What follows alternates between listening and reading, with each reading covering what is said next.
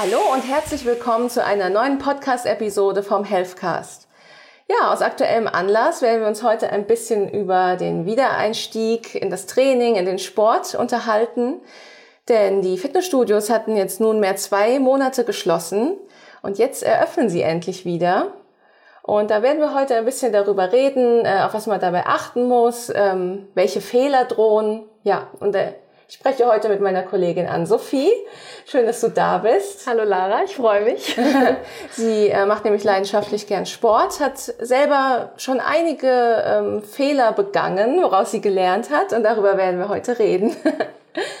ja, also die Fitnessstudios haben jetzt wieder auf. Also kann man direkt wieder mit dem Training beginnen wie vorher, oder? Das würde man vielleicht denken, aber meistens äh, übernimmt einen da die Motivation und man steigt wieder direkt mit der alten Intensität ein. Das sind äh, so ein paar Fehler, die man dabei macht, ist, dass man dann übertrainiert, dass man eben viel zu oft ins Fitnessstudio geht. Ich kenne das auch von mir, als ich mal eine Zeit lang nicht da war, bin ich dann vier Tage hintereinander gegangen und war eben komplett schlapp.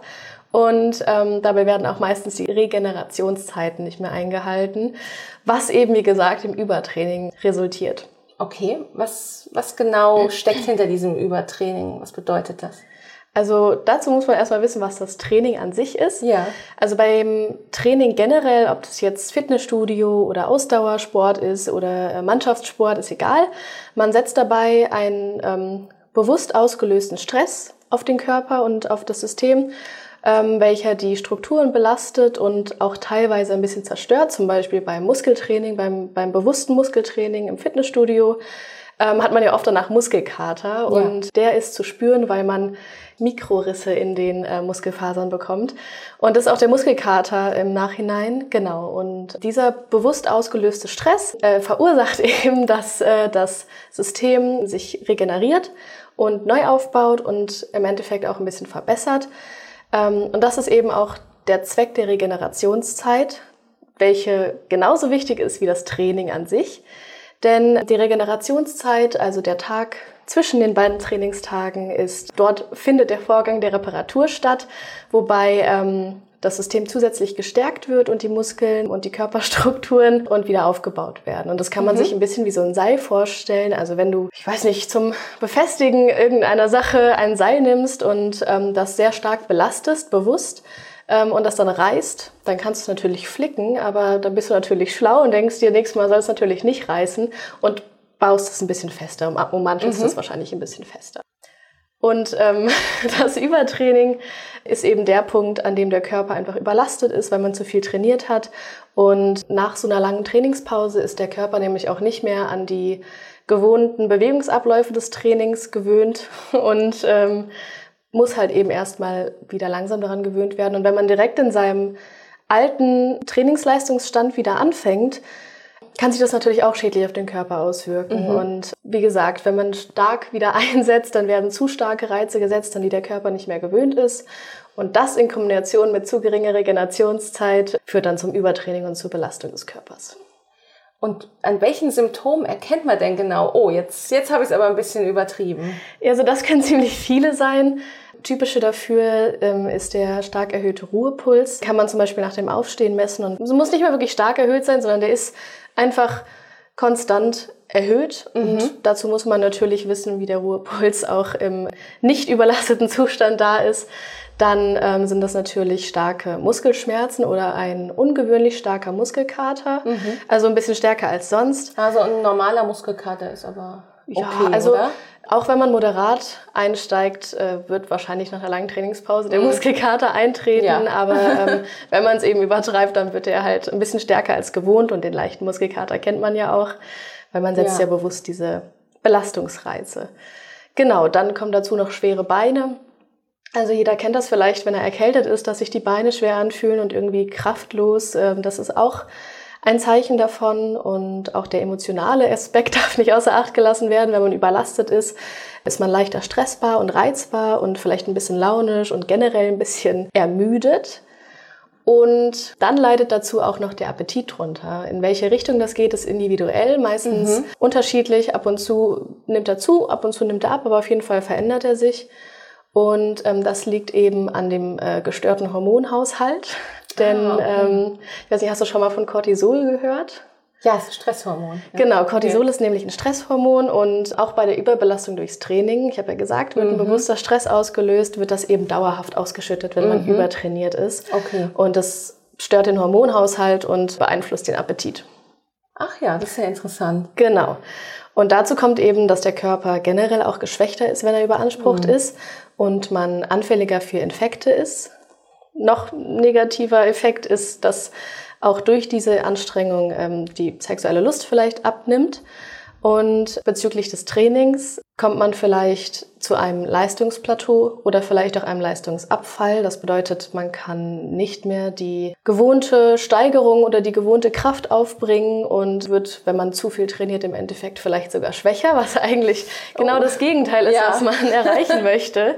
Ja, und sonst hat man noch generell vielleicht Probleme beim Einschlafen, weil man eben auf Hochtouren läuft. Mhm. Ähm, aber gegensätzlich dazu benötigt der Körper einfach durch die Anstrengung auch mehr Schlaf und mhm. auch öfter Schlaf. Also wenn einem ja. das auffällt, dann äh, sehr viel, dann sollte man vielleicht mal drüber nachdenken, ob man nicht vielleicht die Trainingsintensität ein bisschen runterfahren ja. sollte. Wie sieht das denn aus beim Übertraining? Gibt es da denn auch Folgen, die gefährlich werden können? Ja, in der Tat. Also die Verletzungsgefahr steigt eben auch dadurch, dass der Körper die Bewegungsabläufe nicht mehr gewohnt ist. Dabei können zum Beispiel Sehnen, Bänder und Muskelgewebe geschädigt werden, auch durchs Überanspruchen dieser eben oder durch die nicht ganz korrekte Ausführung äh, der Übungen.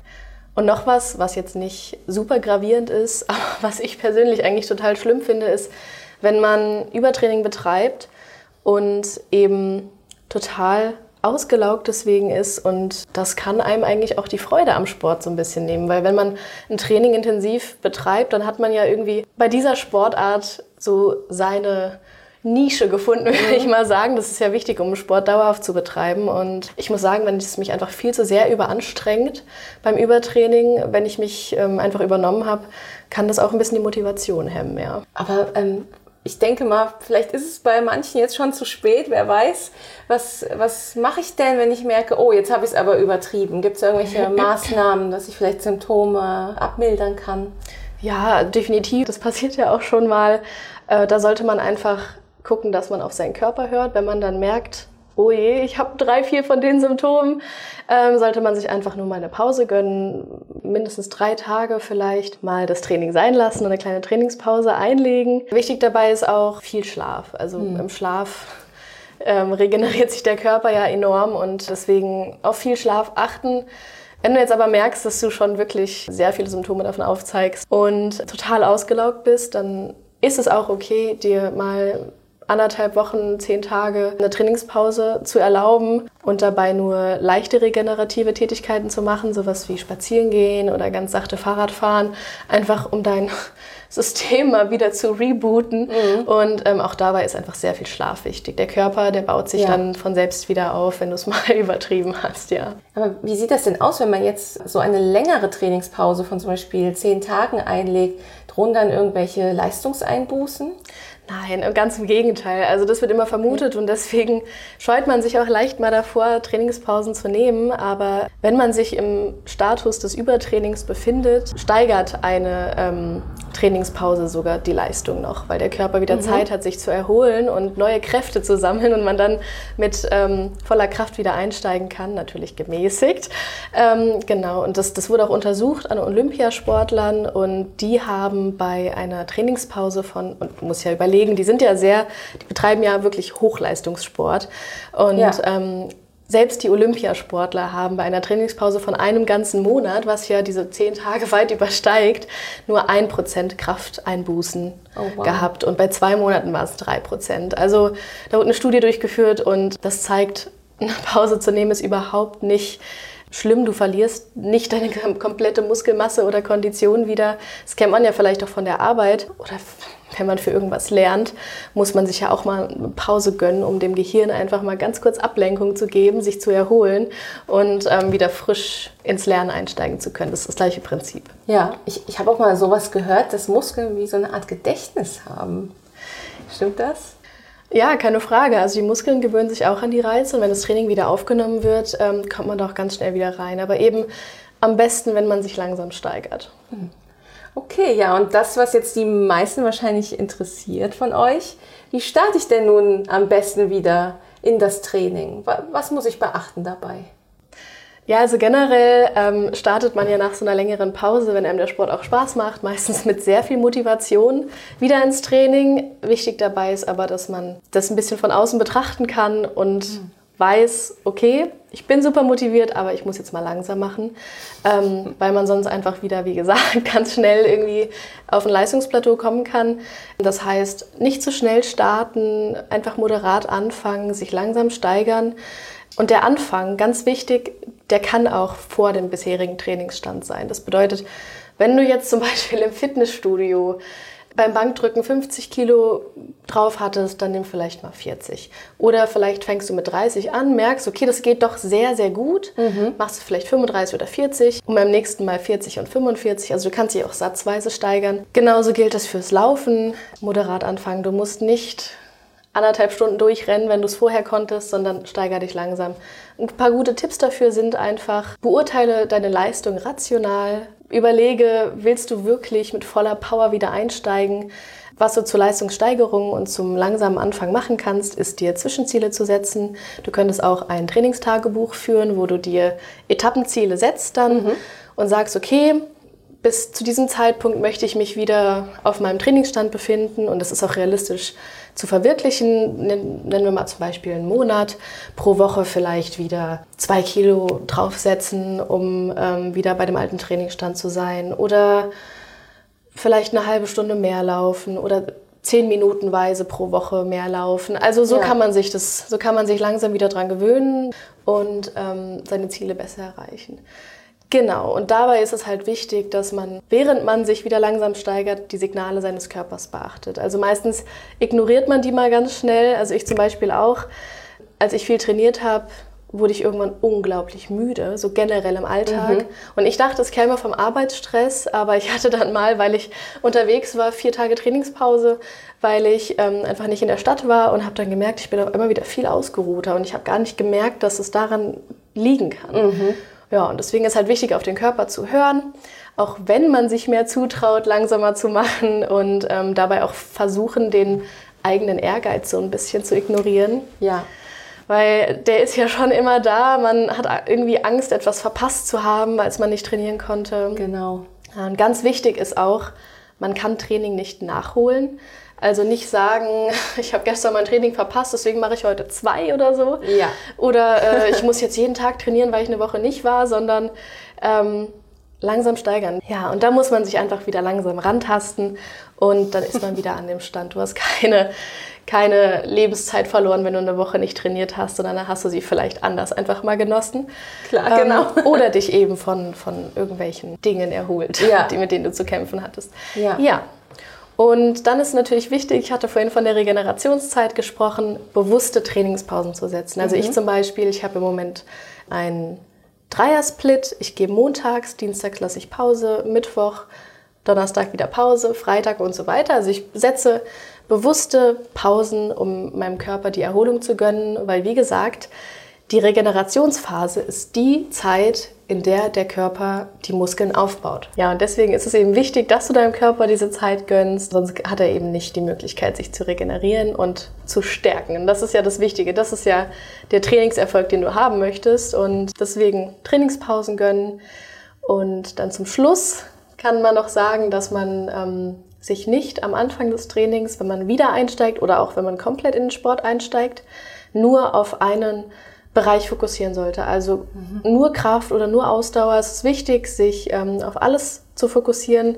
Ähm, das heißt, dass man seine Kraft stärkt, sowie aber auch seine Ausdauer, vielleicht auch seine Muskelausdauer. Da gibt es auch nochmal Unterschiede. Und dazu aber eben auch auf die Koordination achtet. Und das ist auch der Grund, warum es so wichtig ist, mit keinem zu hohen Gewicht einzusteigen, weil der Körper die Abläufe nicht mehr gewöhnt ist nach einer Pause und noch nicht gewöhnt ist bei einem Einstieg äh, in das Training. Und deswegen ist es wichtig, dass man am Anfang die Belastung gering hält und sich auf die Ausführung konzentriert. Das bedeutet zum Beispiel beim Krafttraining gibt es ja besonders im Fitnessstudio, ähm, besondere Weisen, die, die Übungen auszuführen. Mhm. Und wenn du die eben nicht richtig ausführst, dann kannst du deinen Gelenken und deinen Sehnen sehr schaden und das Verletzungsrisiko steigt. Und ähm, du kannst auch deine Muskeln verletzen. Also es ist auch wichtig, sowohl bei einem Wiedereinstieg als auch bei einem Neueinstieg in äh, die ja. Sportwelt, auch besonders auf die Koordination zu achten, dich an die Bewegungsabläufe zu gewöhnen, deine Muskeln an die Bewegungsabläufe zu gewöhnen. Und abschließend lässt sich sagen, dass es dabei auch nicht besonders zu differenzieren ist, ob du jetzt Kraftsport oder Mannschaftssport oder Leistungsausdauersport betreibst.